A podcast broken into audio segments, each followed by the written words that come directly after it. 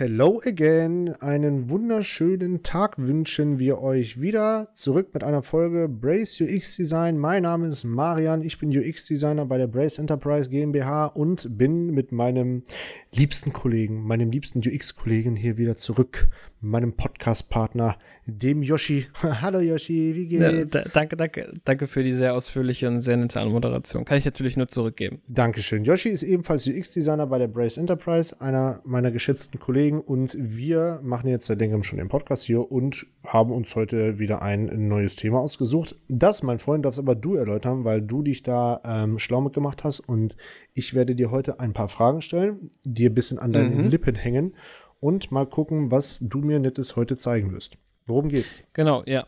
Also, es geht grundsätzlich um den Punkt, wie Design uns glücklich macht. Bei diesem Thema beziehe ich mich explizit auf einen ähm, TED-Talk, den es auch in, in, gedruckter Form gibt von Don Norm von 2003. Ist ein bisschen älter, aber das, was er daran sagt, ist halt immer noch relativ aktuell. Falls ihr den mal selber suchen wollt, sucht einfach Don Norman Three Ways Good Design Makes You Happy. Und also die, die Grundprinzipien da drin, er, er nennt halt erstmal ein paar Beispiele, was sehr interessant ist. Also es gibt ja Momente, wo wir Sachen benutzen und darüber glücklich sind, sie zu benutzen oder die uns Spaß machen. Also ähm, was mhm. er ganz, was er halt nennt, was ich total interessant finde, total lustig finde, ist, er hat sich eine, eine Saftpresse gekauft, die ist vergoldet, die sieht total fancy aus und er hat sich die gekauft, weil er halt fand, dass sie, dass die Idee, wie sie zu benutzen wäre und das Design an sich lustig und interessant ist. Und er hat sich das gekauft. Das Problem ist, als er sich diese Saftpresse geholt hat, stand, war da sofort ein Zettel mit drin, der sagte, bitte nicht als Saftpresse benutzen, weil die Säure der, der, der, der Zitronen oder der Orangen würde das Gold halt angreifen. Und ähm, er hat gesagt, er hat sich das aber trotzdem geholt, weil er eben findet, dass das schön aussieht und hat sich das halt vorne, stellt er sich das vorne ins Haus gestellt ähm, und sagt halt immer, ja, das ist eine Saftpresse eigentlich. Also als Dekoration ist es dann genau. am Ende dann gelandet, oder was? Ja, genau, es ist am Ende eine Dekoration gewesen. Das ist ja ein, ein Mörderprodukt. Super. Aber ja, es hat ihn glücklich gemacht. Er hat sich's gekauft ja. und es hat ihn glücklich gemacht. Und ja. ähm, was er damit halt eben anspricht, ist, die Funktion dahinter ist nicht gut. Also es hat keine wirkliche Funktion in dem Sinne, weil es ja nicht benutzbar ist aber es gibt eine andere Ebene, auf die er Glück empfunden hat, auf der er Glück empfunden hat, ähm, mhm. die ihn halt angesprochen hat. Und in dem Zusammenhang nennt er halt eben, dass es bei Design oder auch bei der Aufnahme von Design drei Ebenen in unserem Gehirn gibt, ähm, die halt angesprochen werden. Und je nachdem, wie die angesprochen werden, empfinden wir halt Glück eher auf der Ebene oder auf der Ebene. Mhm. Und ähm, ja, ich würde jetzt einfach mal anfangen. Ich äh, ähm, nenne euch mal die Ebenen. Und zwar fangen wir damit erstmal an mit dem instinktiven Level in unserem Gehirn. Das heißt, wir haben ähm, in unserem Gehirn, das ist auch die tiefste Ebene, die unterbewusst passiert, wir ähm, benutzen Sachen instinktiv, das heißt, von unserem Instinkt her entscheiden wir, ähm, was ist gut, was ist böse, was ist Gefahr, was ist Sicherheit. Ähm, das haben wir ja eben oft ähm, auch in der Verbindung zum Beispiel jetzt mit Banking-Apps oder Versicherungs-Apps, dass man ähm, instinktiv versucht, mit dem Design über Farben oder über gewisse Icons oder Designs ein Gefühl von Sicherheit herzustellen. Und was bei allen diesen drei Ebenen ist, was ich jetzt bei der ersten Ebene anspreche, ist, wenn eine von diesen Ebenen bedient wird und ähm, zu unserer Zufriedenheit bedient wird, dann schütten wir halt eben Dopamin aus. Und Dopamin wird ja bekanntlich als Glückshormon ähm, gesehen. Und ist jetzt mhm. nicht so, dass wir jetzt sichtlich sagen können, boah, ich fühle mich in der App jetzt sicher, jetzt bin ich glücklich, aber unterbewusst passiert in einem Kopf, dass halt eben ein Gefühl von Sicherheit und damit auch eine gewisse Menge Dopamin ausgeschüttet wird mhm. und du halt eben unterbewusst Glück empfindest und die App halt gerne benutzt. Das wäre jetzt das erste Level. Erinnert mich halt äh, klassisch an das, äh, an die typische Bedürfnisbefriedigung wenn wir vorher uns quasi äh, ein Modell aufgestellt haben aus der Benutzergruppe mhm. und dann versuchen zu analysieren, okay, was bringt jetzt den, den User dazu, dass er wirkliches Glück empfindet oder Zufriedenheit empfindet, beziehungsweise seine Bedürfnisse befriedigt werden. Das, worüber du jetzt sprichst, teilt das dann aber auf in drei verschiedene Level. Habe ich das richtig verstanden? Quasi, genau, ja, ja. Okay, cool. Also das sind quasi die Level der, der Ansprüche, die wir an einem Produkt haben.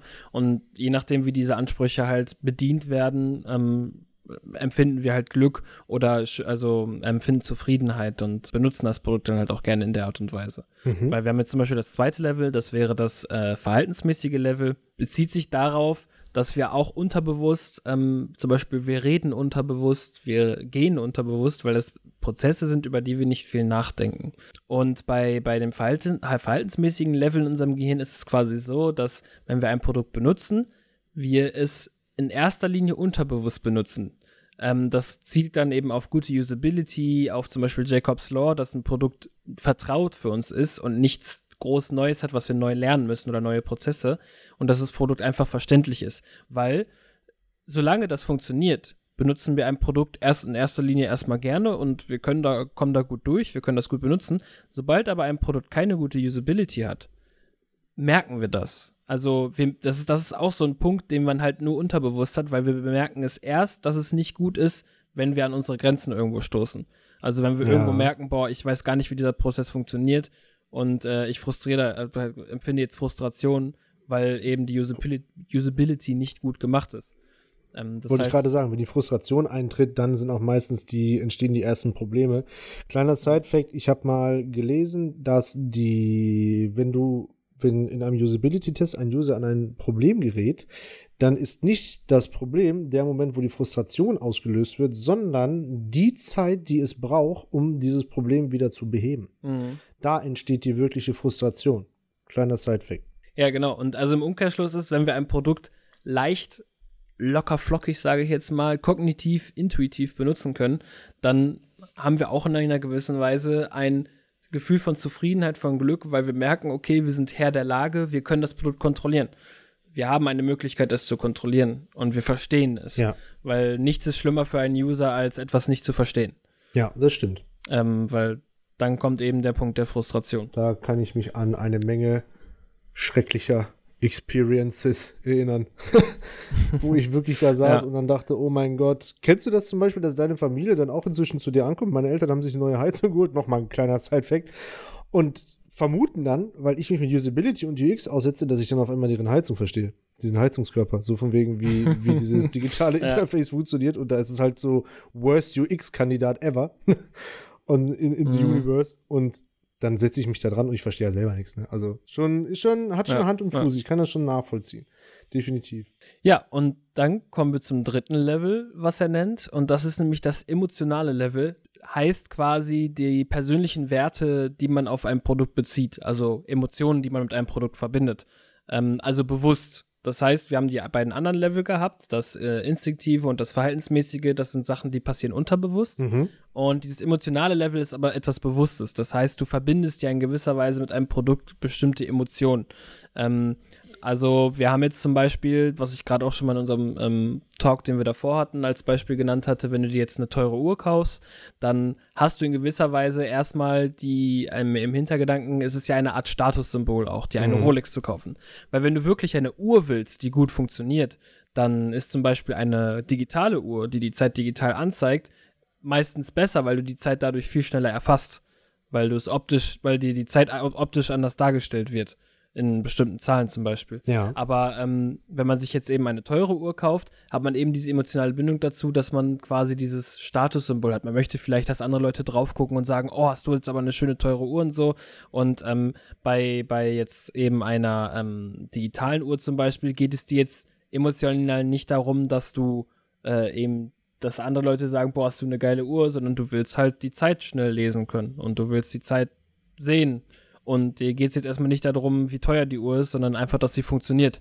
Das heißt, das ist auch nochmal dein Anspruch, den du dann eben an das Produkt hast. Ja. Also das ist das halt eben diese, dieser emotionale Bezug, den man bewusst auf ein Produkt hat und auf die Erfahrung, die man mit dem Produkt hat. Und bei all diesen Sachen ist es halt so, dass wenn sie funktionieren, die Bereiche. Also wir haben das jetzt zum Beispiel gerade, ich hatte das mit dieser Saftpresse genannt, da könnte man jetzt zum Beispiel sagen, dass eher das emotionale Level da angesprochen wurde weil gesagt wurde, boah, die finde ich aber schön, die Saftpresse, die sieht schön aus, die kann ich mir schön hinstellen. Ja. Aber ähm, zum Beispiel wurde jetzt keineswegs das verhaltensmäßige Level bedient. Ähm, nee. Weil eben du dieses Produkt nicht benutzen kannst, wie du jetzt andere Produkte benutzt. Genau, wofür es, es eigentlich sieht halt schön aus halt, und du ne? kannst es dir schön hinstellen, ne? Ja. Und aber es, diese emotionale Ebene wird halt so gut bedient, dass Don Norman in dem Fall Glück empfunden hat, als er ja. dieses Produkt hatte. Und es ist halt eben bei allen Sachen so, wenn es gut funktioniert, dann empfinden die Menschen Glück dabei, wenn, wenn es angebracht ist. Also das ist nochmal ein ganz anderes Thema, da können wir gleich auch nochmal drauf eingehen. Wenn aber zum Beispiel einer dieser Punkte, wie jetzt eben das verhaltensmäßige Level, ähm, zu störend in nicht funktioniert, also wie wir jetzt gesagt haben, durch schlechte Usability und ich kaufe mir das Produkt wegen Usability, dann empfinden wir ein Gefühl von Stress und Frustration. Und dadurch versteifen wir unseren Fokus in gewisser Weise und fokussieren uns nur noch auf dieses Problem. Ja. Also das heißt, wir, wir nutzen etwas und sagen, boah, dieser Button, der ist aber echt blöd äh, positioniert und jedes Mal, wenn wir das Produkt jetzt benutzen werden, versteifen wir uns darauf, dass dieser Button blöd positioniert ist. Und ich habe das zum Beispiel selber, es gibt zum Beispiel äh, bei der YouTube-App, finde ich problematisch, weil ich ja auch sehr viel Social Media nutze und bei vielen Social Medias ist es so, wenn du oben auf den Namen klickst, also oben steht zum Beispiel Instagram, oben steht YouTube, was auch immer, du klickst drauf und wirst nach ganz nach oben gescrollt, wenn du schon länger nach unten gescrollt hast. Bei der YouTube-App ist das zum Beispiel nicht so. Da klickst du da oben drauf und es passiert nichts. Und seitdem ich das gemerkt habe, dass das nicht passiert, versteife ich ne? mich sehr darauf, ja. dass ich, genau, ich hänge mich dran auf. Das ist die Erwartungshaltung die da, die daran dann nicht stimmt in dem Sinne, ne? Aber äh, die, es ist halt wirklich dann einfach die, die Erwartungshaltung und die Motivation, glaube ich, warum Leute gewisse Sachen sich aneignen, kaufen. Und wenn du natürlich mhm. gut aufgestellt bist, bedient dein Produkt ja alle drei Ebenen halt, ne? Weil selbst wenn es auf der ja. einen Ebene dann vielleicht äh, gar nicht die, die relevante Motivation ist, warum derjenige sich das geholt hat, sind die anderen beiden Bereiche dann aber trotzdem gut ausgebaut und äh, bedienen das dann.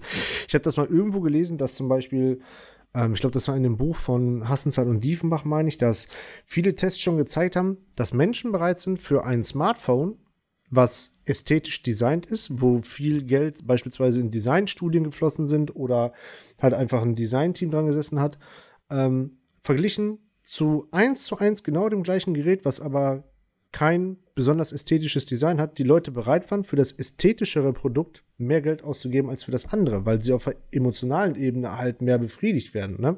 Dementsprechend, das Telefon war genau das gleiche. Eins zu eins, gleiche Hardware, alles dasselbe und so, ne? Kein Unterschied, aber Warum funktionieren Designermöbel und Co.? Ja, warum? Also von der, von der Funktion her können sie genau das gleiche wie der 5-Euro-Stuhl, den ich irgendwo kaufen kann. Wow, wow, wow, das würde ich so nicht Euro. sagen. Nein. Spaß. Aber, okay, ja. also ich will jetzt keine Leute hier vergraulen, die sich designen. Es ist ja nicht verwerflich, dass es Leute gibt, die dafür viel Geld ausgeben. Es wird halt eben ein anderer Bereich dort angesprochen, der euch glücklich macht. Richtig. Oder der Menschen, die sich Designmode kaufen oder Designmöbel äh, glücklich machen. Ähm, du kommst mit dem Golf nach Rom, aber auch mit einer E-Klasse. So. Ja. So, das, das, ist ein, das ist ein guter Spruch, ja. Ne? So, und das ist ja beispielsweise jenseits von Deutschland hast du sowieso ein festes Tempolimit in der Regel, was glaube ich nicht höher als 120 geht. Das kann auch der Golf und die E-Klasse. Aber es gibt trotzdem Menschen, die kaufen sich statt der E-Klasse einen Golf und es gibt Menschen, die kaufen sich statt dem Golf eine E-Klasse. So. Ja. Warum? Was halt eben das Besondere ist, und das ist vielleicht auch ein bisschen ähm, ein Argument dafür, warum Produkte Menschen glücklich machen sollten, wenn Menschen etwas benutzen und Glück empfinden, verzeihen sie dem System mehr oder dem Produkt mehr. Das, das meine ich jetzt zum Beispiel, wenn wir nochmal auf die Saftpresse eingehen. Dom Norman sagt, ey, ich finde, das sieht so geil aus und das sieht so schön aus. Da ist mir das völlig egal, dass das nicht als Saftpresse tatsächlich funktioniert. Oder halt eben, ähm, wenn man sich jetzt ein Designmöbel kauft und vielleicht sitzt man da nicht so bequem drauf, sagt aber jemand, aber ich finde, das passt ästhetisch so schön in meine Wohnung, da ist es mir ja. egal, ob man da jetzt bequem drauf sitzt oder nicht. Ähm, das heißt, Glück hilft unseren Nutzern eventuell andere Defizite, die unser Produkt hat oder die etwas hat, ähm, zu verzeihen, ja. weil sie halt eben sagen, sich nicht drauf aufhalten an dem, was sie als negativ empfinden, sondern der glückliche Teil überwiegt und überschattet quasi damit so ein bisschen das Negative empfinden. Das ist schon sehr interessant. Wir werden, entweder hat man ein Psychologe im Interview gesagt, der wurde gefragt, ob wir alle manipuliert werden oder wie er das äh, sehen würde, dass so Feldstudien angelegt werden mit Hirnströmmessungen, was Design angeht und bla bla bla. Und er meinte halt, das kannst du sehen, wie du willst. Entweder werden wir alle manipuliert in unserer Kaufentscheidung durch halt diese Studien in Sachen Design und hast du nicht gesehen. Oder du kriegst halt genau das, was du willst. Mhm. Und da scheiden sich die Geister. Da kann man jetzt echt drüber diskutieren, eigentlich, ne? Mhm. Äh, da ist aber halt zum Beispiel auch interessant, also wofür diese, diese Ebenen im Gehirn zum Beispiel auch wichtig sind, würde ich jetzt mal sagen, dass man sich halt klar macht, okay, ähm, wenn man eben auch in Richtung Personas geht oder so, auf welcher Ebene bediene ich denn meine, meine Kunden oder meine Nutzer quasi? Weil klar, jetzt mhm. jemand, der ähm, Designmöbel herstellt, der bedient in erster Linie die emotionale Ebene oder das emotionale Level ähm, des Designs. Aber jetzt jemand, der, keine Ahnung, ein, ein Backend-System für ein großes Lager oder ein großes Lager-Backend-System quasi designt, der wird in erster Linie darauf achten, dass es instinktiv und verhaltensmäßig gut benutzbar ist. Der, mhm. weil, weil die im Lager sagen, was bringt mir das, wenn das jetzt hier Schmetterlinge und Blümchen hat, aber ich das nicht richtig benutzen kann für mein Lager hier. Das ist jetzt mal so als ganz was gegen Schmetterlinge und Blümchen. Also würde aber jedes Lager erstmal aufpimpen. nein, nein, ich verstehe schon, was du meinst. Ich habe das Gefühl, das ist alles so ein bisschen das gleiche von dem, was ich mir damals äh, dazu angeschaut habe. Das Buch, was ich mir damals durchgelesen habe von Hassenzahl und Diefenbach. Und da ging es auch primär darum, von wegen, was Menschen glücklich macht in Kombination mit interaktiven Produkten halt. Und da war es ganz interessant, ähm, dass die Forschung, die die beiden Psychologen da angesetzt haben, ich hoffe, ich kriege das jetzt hundertprozentig richtig auf die Ecke, äh, auf die Kette, die Quintessenz war, dass man eigentlich verstehen muss, was sind die wirklichen Bedürfnisse des Users, also die Beweggründe, warum er dieses Produkt nutzt, zu verstehen. Und es ist nicht das Produkt quasi, was so eine geile Usability hat oder so ein ähm, so eine super Experience ist, warum er das nutzt, sondern was er mit diesem Produkt erreicht im, im echten Digit äh, im echten analogen Leben dann wieder. Verstehst du, was ich meine? Ne? Also das mhm. Bedürfnis, was dann befriedigt wird, beispielsweise, wenn, ich sag jetzt mal, jemand ein extremes Zugehörigkeitsbedürfnis hat, ähm, in einer Gruppe aufgenommen werden will und äh, dann denkt quasi, dass er zum Apple-Kosmos gehört, wenn er sich Apple-Produkte aneignet oder wie auch immer, ähm, die Produkte sind eigentlich eher Mittel zum Zweck. Oder Leute benutzen bestimmte Tools, weil sie halt etwas haben wollen am Ende heraus. Und das, diese Motivation muss man verstehen und dann wird das Produkt passend dazu gebaut. Aber im seltensten Fall ist das Produkt eigentlich selber die wirklich krasse Experience. Ich vergleiche das immer gerne mit Videospielen. Ähm, man hm. spielt ja, ich sag jetzt mal, einen Shooter oder andere Videospiele weil man den Kick haben will. Das ist der eigentliche Grund, warum man das macht. Beispielsweise wie bei PUBG damals. Das Adrenalin, was ausgestößt wird. Natürlich, weil es Spaß macht und man mit seinen Freunden zocken kann. Aber PUBG ist halt das Mittel zum Zweck, damit du halt diesen Spaßfaktor erhältst, diesen Adrenalinausstoß und das Ganze drumherum. Natürlich macht das Spiel Spaß und die Usability war auch okay zu dem Zeitpunkt. Ne? Hat ja auch noch viele Bugs, ne? Aber das ist im Endeffekt die eigentliche Hauptmotivation. Du willst den, den Kick, den Spaß mit deinen Freunden haben und das muss man verstehen. Und so ist das mit jedem ja. eigentlich großen, guten Produkt. Also die, äh, den, ich glaube, in dem Buch wurde das so benannt, dass die eigentliche, das eigentliche Erlebnis darf nicht das Produkt selber sein. Ja, groß zusammengefasst, am Ende schließt sich wieder der Kreis. Wir haben unsere drei Bereiche, die wir alle quasi auf dem richtigen Wege bringen müssen, die wir alle gut bedienen müssen, um wirklich ein komplett rundes Paket, ein komplett rundes Produkt zu bauen. Ähm, würdest du für uns und für, also für mich und unsere Zuhörer einmal nochmal die drei Punkte zusammenfasst? Ja, genau. Wir haben also einmal das instinktive Level. Das heißt, das sind, äh, ist die unterste Ebene. Unbewusst Sachen, die wir wahrnehmen, Reaktionen, die wir halt instinktiv haben, also auf Signalfarben, ob das Ge Gefahr bedeutet oder Sicherheit. Und ähm, was wir halt auch eben in unserem Design darstellen können, eben mit Signalfarben, wie zum Beispiel für Abbruch, Löschen und so weiter. Und das verhaltensmäßige Level, das sind eben halt unterbewusste Prozesse, die wir machen, also wie laufen, gehen, sprechen. Ähm, und in Design bedeutet das eben Usability, die wir intuitiv benutzen. Das heißt, wo wir nicht groß nachdenken müssen, wie wir etwas benutzen und es fällt uns erst auf, dass es nicht gut ist, sobald es ähm, wir an manchen Punkten nicht weiterkommen oder Sackgassen haben oder eben Frustration empfinden. Und dann haben wir noch zu guter Letzt das emotionale Level ähm, was wir halt eben bei Produkten haben, das ist auch das einzige Level, was wir bewusst wahrnehmen. Das heißt eben Emotionen, die wir mit einem Produkt ähm, verbinden, wie jetzt eben zum Beispiel einer teuren Uhr, dass wir anderen Leuten zeigen wollen, dass wir so viel Geld haben zum Beispiel oder so. Oder Boah, halt eben eine reich. Uhr. oder halt eben eine Uhr, an die wir jetzt nur den Anspruch haben, dass sie uns auch wirklich gut die Zeit anzeigt. Also auf diesem Level kann man dann halt auch eben in verschiedensten Arten angesprochen werden. Und bei all diesen Sachen ist es so, wenn der Bereich gut angesprochen wird, dann empfinden wir Glück, wir schütten Dopamin aus. Wenn aber andere Bereiche nicht so gut funktionieren, dann ähm, kann es auch zu Stress kommen und Frustration und dass wir uns eben auf diesen negativen Bereich fokussieren. Und dementsprechend ist es halt wichtig, dass ihr bei allen Sachen und auch bei eurem Design im Hinterkopf behaltet, wie ihr diese Bereiche bedient, weil ihr wollt, dass Nutzer bei eurem Produkt Glück empfinden, weil sie dann eben euch auch eventuell Defizite in anderen Bereichen mehr verzeihen und ähm, nicht so fokussiert auf Fehler sind, sondern euer Produkt gerne benutzen. Du bist zwar schwierig, aber du siehst hübsch aus. Ist okay. So laut dem Motto, ne? So nach dem Motto. Bist zwar genau. nicht der Hellste, aber gut aussehen tust du das Ganze, ne? Ja, und genau, damit sind wir auch schon wieder am Ende der Folge angelangt. Ähm, ich bedanke mich wieder recht herzlich fürs Zuhören. Folgt uns gerne auf unseren Social Media Kanälen, Instagram, oh yes. Brace UX Design. Geht auf brace-ux.de und findet mehr über uns auch als Unternehmen heraus. Wenn ihr mal euch mal interessiert, äh, wer die, wo wir überhaupt arbeiten, was das für eine Firma ist. Und ähm, genau, gebt uns gerne Feedback auf Social Media, dann nehme ich dir das jetzt weg, weil du das ja immer gerne sagst. Danke. ähm, schreibt uns auch gerne mal einfach eine DM, also eine, eine private Nachricht auf Instagram. Dort könnt ihr uns auch Vorschläge machen, was wir vielleicht eventuell mal an Themen behandeln können, weil das interessiert uns ja auch, das ist für uns ja auch wichtig. Ja. Ähm, auch in unserem Beruf. Und äh, ja, ähm, ich habe dem nichts mehr hinzuzufügen und verabschiede mich schon mal für euch und übergebe das letzte Wort wie immer an Marian. Per, per, Überleitung, tschick, tschick. Nein, ich bedanke mich bei euch auch fürs Zuhören. Ich wünsche euch eine schöne Woche, einen schönen Tag, wie auch immer. Bleibt gesund, geht bei der Temperatur draußen nicht kaputt. Aktuell haben wir, glaube ich, 35 Grad, 36 Grad in Bochum. Ah, wir sind dementsprechend jetzt auch fertig mit dem Podcast und ich würde mich freuen, wenn ihr das nächste Mal wieder einschaltet, wenn es heißt, eine neue Folge Brace UX Design ist online. Ciao.